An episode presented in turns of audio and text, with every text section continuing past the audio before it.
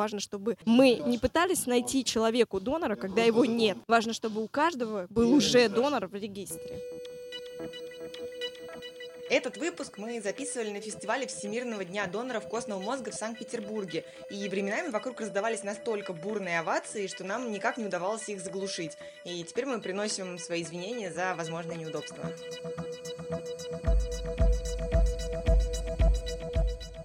Всем привет! Это открытая запись подкаста «Не пустой звук», в котором мы встречаемся с представителями некоммерческих организаций и проектов, чтобы обсудить социальные вопросы и вообще думаем о том, как жить. Меня зовут Шаверина Дарья, я автор и режиссер роликов о донорстве костного мозга. И сегодня с нами медицинский директор Национального регистра доноров костного мозга имени Васи Перевозчикова Ольга Макаренко и Татьяна Пономарева, которая перенесла трансплантацию в феврале 2018 года. Спасибо, что вы здесь. Сегодня мы бы хотели поговорить о донорстве костного мозга и о том, что у каждого из нас есть генетический близнец с позиции обывателя, который вообще ничего об этом не знает. И поэтому первый вопрос, а зачем, собственно, бы знать вот слушателям, зачем им знать и быть в теме? Это такая, на самом деле, и сложная, с другой стороны, очень важная тема. Зачем человеку знать о том, что можно спасти жизнь? Ну, тут как бы все складывается уже сразу. То, что действительно появилась возможность, как только медицина доросла до такого уровня, что действительно можно просто а, взять несколько миллилитров крови и а, спасти человеку жизнь, а, заменив его больной костный мозг на здоровый. То есть это как бы коротко, так скажем. Ну, то есть это глобальный такой ответ, философский, но он единственно верный, потому что это возможность спасти кому-то жизнь. Хорошо, тогда давайте ближе к делу. Вообще, Ольга, вот вы можете объяснить простыми словами, что такое костный мозг? Что это вообще? Ну, костный мозг, он на самом деле выглядит вот как ну, собранный, да, это как пакет крови такой. И трансплантация это сама по себе, это переливание вот этого пакета крови с клетками. Это клетки, которые находятся в костях, единственное, да, это не очень, так сказать, людям приятный момент. Вот, но есть уже метод забора клеток, когда их забираются из э, периферического русла крови, то есть подключаются в одну вену, ставится катетер, подключается к аппарату, в другую вену возвращается и фильтруются клетки, нужные нам. Есть препарат, который специально способствует выходу этих клеток из костей. Поэтому сейчас это уже абсолютно ну, не страшно. Хотя вот в России, к примеру, доноры, они выбирают и оперативный путь в том числе, потому что он более короткий, вот поэтому могут выбирать, ну и заснул, проснулся, у тебя ничего не болит, и краткосрочно удобный метод на самом деле. Ну, вроде как зажмурился, все, там что-то да, сделали. Да, ты... потому что ты не чувствуешь ничего. Под общим наркозом ты спишь, у тебя разобрали клетки, ты проснулся, и все хорошо. Что вообще такое может случиться с этим костным мозгом, что вдруг потребовалась его пересадка? Ну, костный мозг у нас все время нарабатывает клетки крови, иммунной системы, они все время обновляются. Mm-hmm. Вот. И э, поэтому он все время как бы делится, грубо говоря и во время деления происходит какой-то сбой, допустим, да, и неправильный клон клеток формируется. И вот чтобы вернуть костный мозг к нормальному состоянию, если вдруг возник патологический клон, вот нужно вот пересадку сделать. Но, правда, есть и другие методы, да, консервативные так называемые. Вот, и если консервативные методы помогают, то к трансплантации не прибегают. А, это крайне уже такой вариант. Да, конечно, потому что для, эта процедура опасна больше для пациента, да, вот подготовка, через которую проходит пациент, это тяжелый период. Почему, если есть такая процедура, почему не взять здоровых э, желающих людей, не пересадить им нуждающимся материал нужно и всех спасти, и все хорошо. А сложно подобрать донора. Вы не можете взять любого на улице и подобрать. Вам нужно иметь вот такой регистр людей, готовых помочь другим людям, и которые предоставили образец крови, и мы определили определенные параметры вот иммунной системы, и представили их в базе данных. И мы определяем параметры иммунной системы пациента и подбираем ему донора. Соответственно, человек должен быть готов до момента необходимости да, его взять из него клетки, еще до этого этого момента. Да. Вот у нас Любовь Белозерова, она говорит замечательную фразу, она мне очень нравится. Она говорит о том, что я хочу быть уверена, что мой генетический близнец уже в регистре. И я могу сказать всем, что это, конечно, хорошо. Важно, чтобы мы не пытались найти человеку донора, когда его нет. Важно, чтобы у каждого был уже донор в регистре. А совпадение вот так среднее один на 10 тысяч, чтобы вы понимали. То есть, ну, то есть очень маленькая. Татьяна, а как это было у вас? Вам долго искали донора? А, диагноз лимфома Ходжкина мне поставили в 2012 году. И у меня до трансплантации был очень долгий путь. А, мне сделали больше 100 курсов химиотерапии. Была аутологичная трансплантация, которая, к сожалению, не помогла. И я целых два года готовилась к донорской трансплантации. Когда мне сказали, что уже донорская состоится, я целых четыре месяца ждала ответа от а, российского регистра. А, я каждый день ходила по улицам и заглядывала в лица людей, и на самом деле как бы искала морально того человека, что а вдруг этот человек мне поможет, а вдруг этот. Но, к сожалению, в России у нас неинформированное население. Допустим, если привести статистику, в маленькой Германии 9 миллионов потенциальных доноров, а в России всего на сегодняшний день 100 тысяч человек. То есть, как бы, ну, составляем 9 миллионов и 100 тысяч. И, естественно, шанс у меня был очень-очень маленький. К сожалению, в России мне донор так и не нашелся за 4 месяца. Но зато мне 331 человек нашелся в маленькой Германии. И поэтому, как только э, сама донорская трансплантация состоялась, я выздоровела. То есть я сейчас в ремиссии уже 2,5 года. И я решила активно эту тему, а, на самом деле, поднимать, развивать и принимать активно непосредственно участие в развитии и информирование населения о том, что очень важно и очень легко спасти жизнь человека, не собирать 18 тысяч евро, которые нужно на поиск э, в всемирном регистре. Поэтому будем надеяться, что с каждым днем все больше и больше человек будут э, вступать. Это совсем не сложно, это совсем не больно, это совсем не проблематично для здоровья. У меня такой вопрос. Вот говорят, что реципиент не знает своего донора, а вы вот сказали про Германию. Вы знаете этого человека? В течение первых двух лет а, донор и реципиент познакомиться не могут, но а, можно получить в регистре информацию общую. То есть я знала а, в течение этих двух лет, что это девушка из Германии, из Кёльна, ей 28 лет на момент пересадки мне было. Она замужем, у нее также собачка, как у меня. Я надеюсь, она такая же кудрявая. И буквально через два года я запросила в регистре контакты, и мне дали адрес. У нее день рождения 2 октября, и я буду отправлять ей подарочек. Ну и там оставлю свой номер телефона, то есть я как бы уже на сегодняшний день имею всю информацию, чтобы связаться с донором. Но пока мы не знакомы. Угу.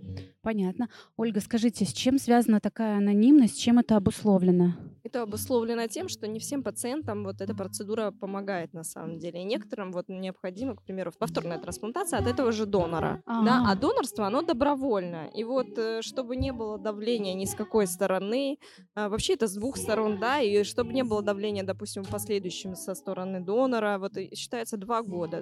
За два года пациент выходит в стабильную ремиссию, считается, и люди могут встретиться. Вот, но правила в разных странах, они отличаются. К примеру, во Франции донор и реципиент не могут встретиться вообще. Понятно. А как происходит вообще пересадка? Вот э, сам процесс? Я на своем опыте расскажу, потому что когда мне сказали, а, что состоится донорская, у меня просто земля ушла из-под ног. Что это такое? И у меня все знакомые спрашивают, откуда мне вырезали мозг и куда его вставили. Рассказываю. Мне а, в день а, самой трансплантации, пересадки костного мозга, принесли обыкновенный пакетик с кровью. И сама процедура пересадки выглядела как пятиминутное переливание крови. То есть это просто вот как капельница выглядит. Обыкновенно, то есть когда гемоглобин падает, человеку также могут перелить кровь. В дальнейшем все уже зависит именно от человека, от пациента, то есть насколько у него сильный организм, насколько внешние факторы сработают. То есть, э, в принципе, сама пересадка — это пятиминутное переливание крови, повторюсь. А Ольге есть что добавить, может, с медицинской точки зрения? Вот... Нет, э, вот, но только то, что я уже говорила, говорила, что подготовка, да, ну, это такой трудоемкий процесс. А, и вот во время подготовки пациента, как правило, в Германии вот в это время готовился донор. Вот мы с донором обязательно проговариваем вот эти моменты, да, что он, это все добровольно, донор может отказаться на любом этапе, но мы акцентируем внимание, что как только готовится пациент к э, пересадке клеток, желательно, если донор сомневается, не надо идти на процедуру. Надо решаться и идти до конца, с самого начала.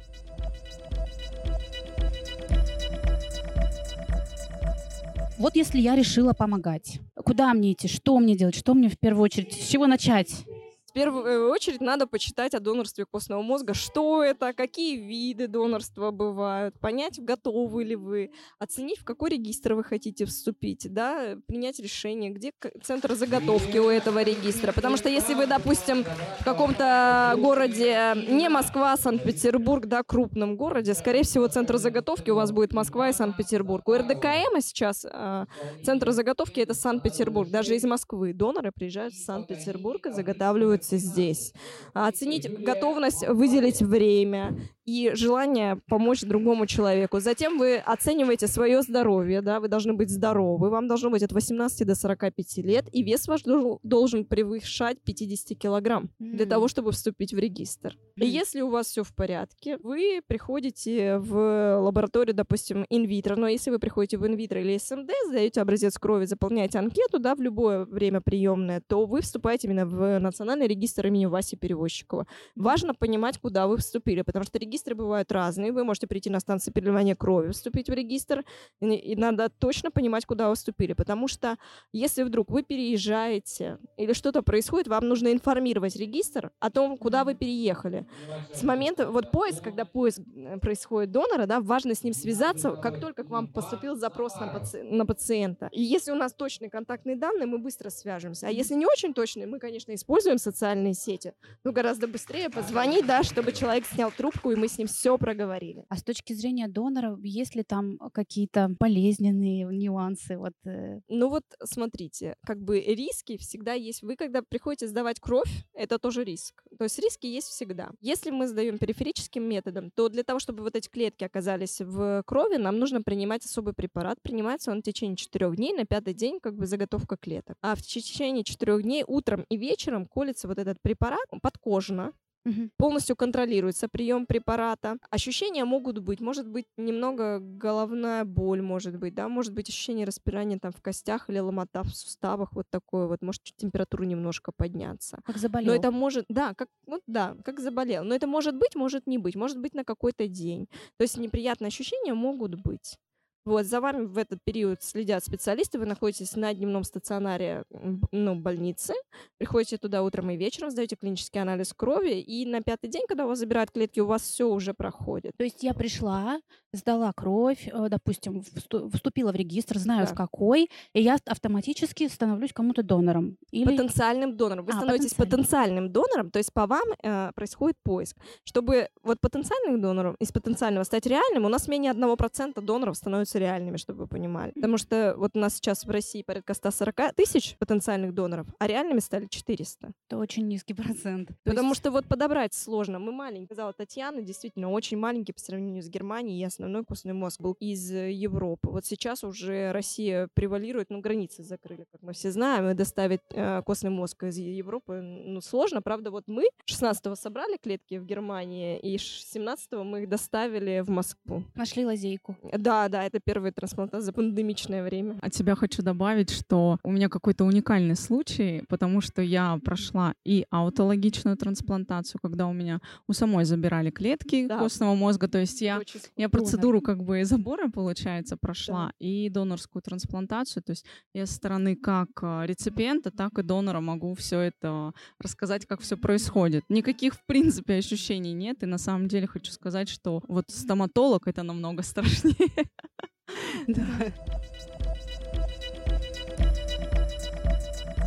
Допустим, вот подошла я кому-то, мне прям позвонили, сказали, что вы подходите, и вдруг я испугалась заболела, не знаю, что-то у меня там в голове переключилось. То есть я имею право на любом этапе отказаться, соскочить. конечно.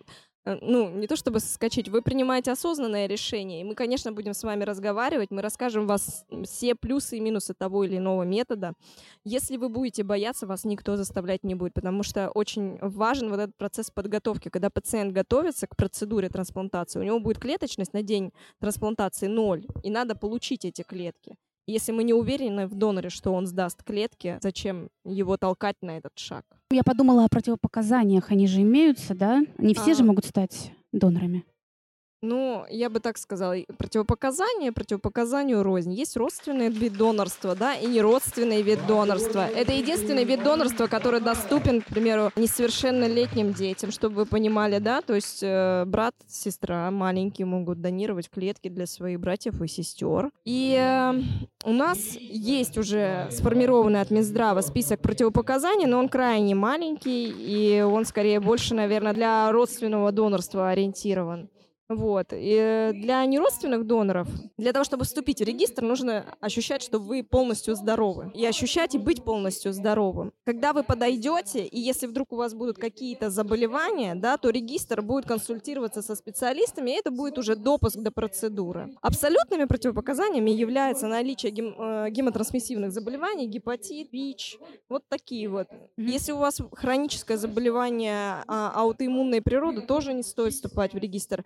Вы, когда придете, если придете в инвитро, вы увидите анкету, и там будет список тех людей, кому не стоит вступать в регистр при наличии таких-то, таких-то заболеваний. Если вы не увидите свое заболевание, вы можете его написать, допустим, вступить в регистр, ну, отправить анкету, а в регистре с вами свяжется врач и проговорит с вами. Скажет, вот, а вот это у вас там как часто бывает, что это точно уточнит, потому что некоторые люди даже не, ну, не понимают, очень много на залоге разных, и трудно в этом разобраться. А если весь список представить, то, наверное, тоже будет трудно, а на, на лист не поместится месяца. Ну, я на сегодняшний день э, знаю, что у меня порядка 20 друзей в течение вот этих двух с половиной лет, как мне сделали пересадку. Я знаю, что они вступили, и один уже в Челябинске подошел. Он готовится сейчас на данный момент, проходит все обследования, то есть он уже буквально без пяти минут состоявшийся донор. Есть у меня еще одна подруга, которая готовится. У нее а, на момент, когда она как бы проходила типирование, у нее был по анализам низкий гемоглобин. Сейчас она полностью осознанно готовится, то есть еще вот противопоказания, то есть низкий гемоглобин. Поэтому прежде чем а, пойти конкретно уже становиться донором, то есть действительно нужно подойти осознанно, пойти отве- подойти ответственно и а, проанализировать общее состояние организма. Вот да, повторюсь, то есть. Хоть вероятность, конечно, 1%, но нужно уже быть готовым когда идешь сдавать кровь, уже быть готовым, собственно, здоровым внутри. нужно быть, здоровым, да, здоровым, и, ответственным да. человеком, готовым помочь и спасти жизнь другого человека. То есть пойти э, на процедуру ради спасения жизни незнакомого вам человека. Этот пациент нуждается, но вы его не знаете. И готовы ли вы сдать клетки ради того человека, которого вы узнаете, возможно, через два года? Ну да. вот встреча сегодня была, да, это действительно невероятно, да, вот когда люди встречаются, пациенты, реципиенты, это прям здорово. Да, ну вот пример Татьяны, которая и донор, и реципиент. Ну, это тоже какое-то прям чудо. Я очень надеюсь, что пройдет вся эта волна, и обязательно приглашу своего донора в Россию вместе с семьей. Мне на самом деле очень приятно, и мне интересно потрогать человека. Я правильно понимаю, что вот у меня раньше была третья положительная группа крови, теперь у меня стала первая положительная. И получается, я, если по анализам буду проверять, то я не а, дочь своих родителей. И мне интересно, а, как вообще вот этот человек, который полностью как я по крови, а, как он выглядит, как он разговаривает, какие у него повадки. Очень-очень интересно. Ну вот кровь действительно, потому что это вся кроветворная система донора. Но если мы возьмем там волосы, да, там клетки, то мы определим, что родители все-таки это родители. У вас только кроветворная система, папа, мама остаются на месте. Ну и, наверное, у меня будет только последняя просьба, чтобы вы напоследок, э, может быть, записали каждое мини-обращение к нашим слушателям, может быть, с какими-то пожеланиями или что-то вы хотите им сказать. Когда я лежала на трансплантации, то есть это в течение полутора месяцев, я лежала в боксе, заниматься нечем, фильмы все уже надоели, я стала восстанавливаться, и я стала активно изучать эту тему. Конечно, у меня отсутствие волос, но они зашевелились. потому что на самом деле в России а, на сегодняшний день, к сожалению, государство и э, Минздрав, э, в принципе, активно только-только начали принимать участие и будем догонять э, всемирный опыт.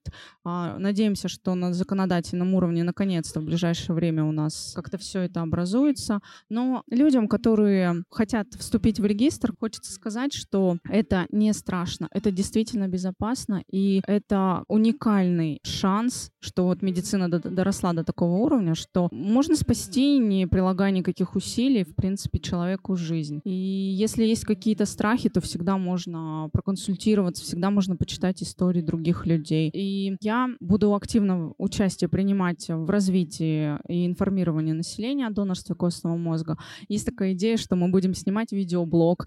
Допустим, моя подруга пойдет в медицинский центр инвитро, сдаст 5 мл крови, как она будет это чувствовать. Потом, если она, к примеру, подойдет, да, мы хотим также у нее взять какое-то интервью, чтобы показать наглядно, как все происходит, чтобы как можно больше людей а, знали, что это не какая-то там супер операция или супер процедура, что человек, сдав 5 э, мл крови, возвращается на работу, возвращается к жизни. И когда он становится уже непосредственным донором, то это даже огромный плюс, что он пройдет полностью медицинское обследование. Да, действительно. Я еще хочу добавить именно от пациента благодарность всем донорам, кто действительно уже вступил или только-только готовится, потому что я прошла 8 кругов ада за 8 лет, и действительно, мне сказали врачи, что у меня был последний шанс. Я использовала его, и, к сожалению, вот девушка, которая со мной в палате лежала, она умерла, и я собрала все силы, все вот внутреннее какое-то вот этот стержень, чтобы действительно выжить и приложить все усилия, чтобы действительно быть примером того, что донорство костного мозга — это сто процентов эффективный метод. Ольга, ну давайте тогда вернемся к вашему меня обращению. Мне бы хотелось, наверное, чтобы люди стали более вовлеченные в этот процесс, интересовались оставались жизнью, они были здоровыми, счастливыми и старались помочь друг другу. Как только мы к этому придем и все будем помогать друг другу, я думаю, не составит проблемы вступить в регистр.